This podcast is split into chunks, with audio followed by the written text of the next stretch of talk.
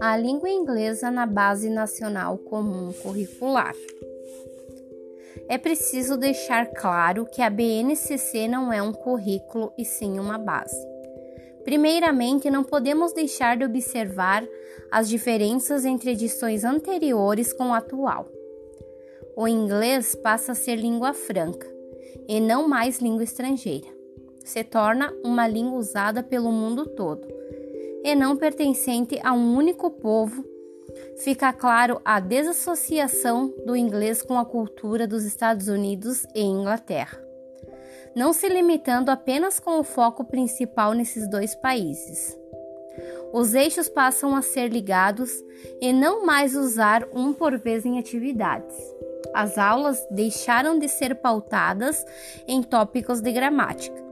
Forma culta e tempos verbais passam a ser apresentados juntos, deixando de lado as aulas engessadas com apenas preenchimento de lacunas e traduções de texto com um único tempo verbal.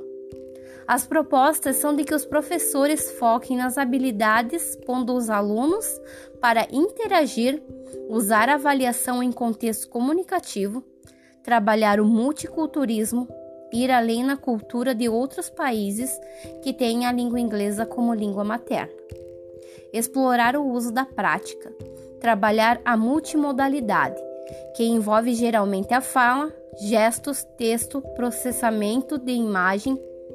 Nos eixos podemos observar que na oralidade ressignifica o listening and speaking exercise. Na leitura são usados textos em inglês. Na escrita, produção textual em inglês. Em conhecimentos linguísticos, a estrutura da língua e na dimensão intercultural faz uma ligação entre os outros eixos. E por fim, analisando o perfil do professor da língua inglesa, muitos são de outras áreas, outros não têm formação em licenciatura e poucos possuem especialização.